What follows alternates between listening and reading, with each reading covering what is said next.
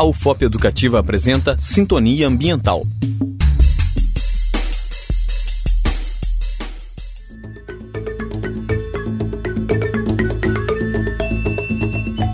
Olá, ouvintes! No Sintonia Ambiental de hoje, vamos saber o que são, quais são e a importância das áreas de preservação permanente, as APPs. Atualmente, o crescimento demográfico acompanhado da urbanização sem planejamento e o crescimento econômico não sustentável andam causando danos ao meio ambiente, muitas das vezes irreversíveis. Desta forma, visando resguardar o meio ambiente e os recursos naturais existentes nas propriedades, o Código Florestal Brasileiro delimita uma área especialmente protegida, onde é proibido construir, plantar ou desenvolver atividades econômicas. Essas áreas são chamadas APPs, Áreas de Preservação Permanente.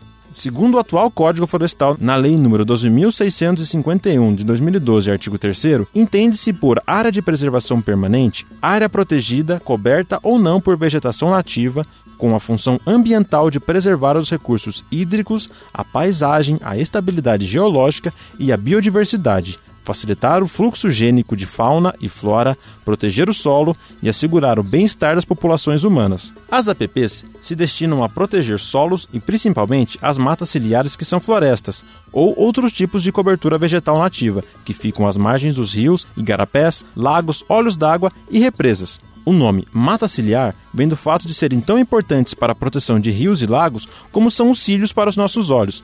Por isso, este tipo de vegetação cumpre a função de proteger os rios e reservatórios de assoreamentos, evitar transformações negativas nos leitos, garantir o abastecimento dos lençóis freáticos e a preservação da vida aquática.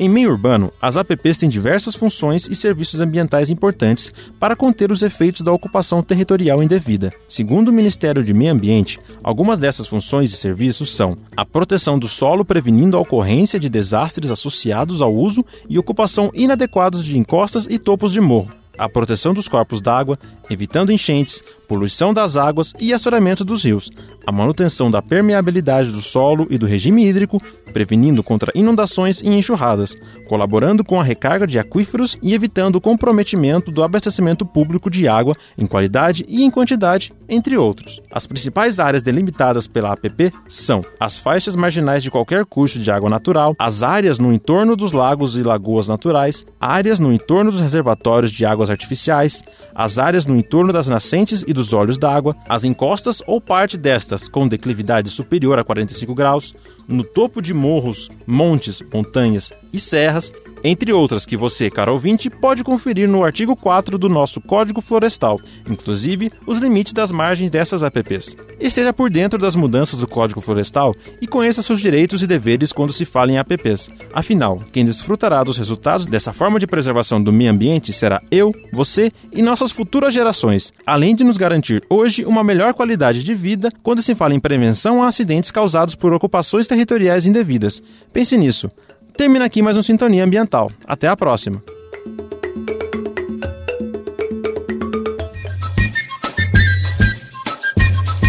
Acabamos de apresentar Sintonia Ambiental, programa de educação tutorial PET Engenharia Ambiental. Orientação: Professor José Francisco do Prado Filho. Apresentação: Rodolfo Dias.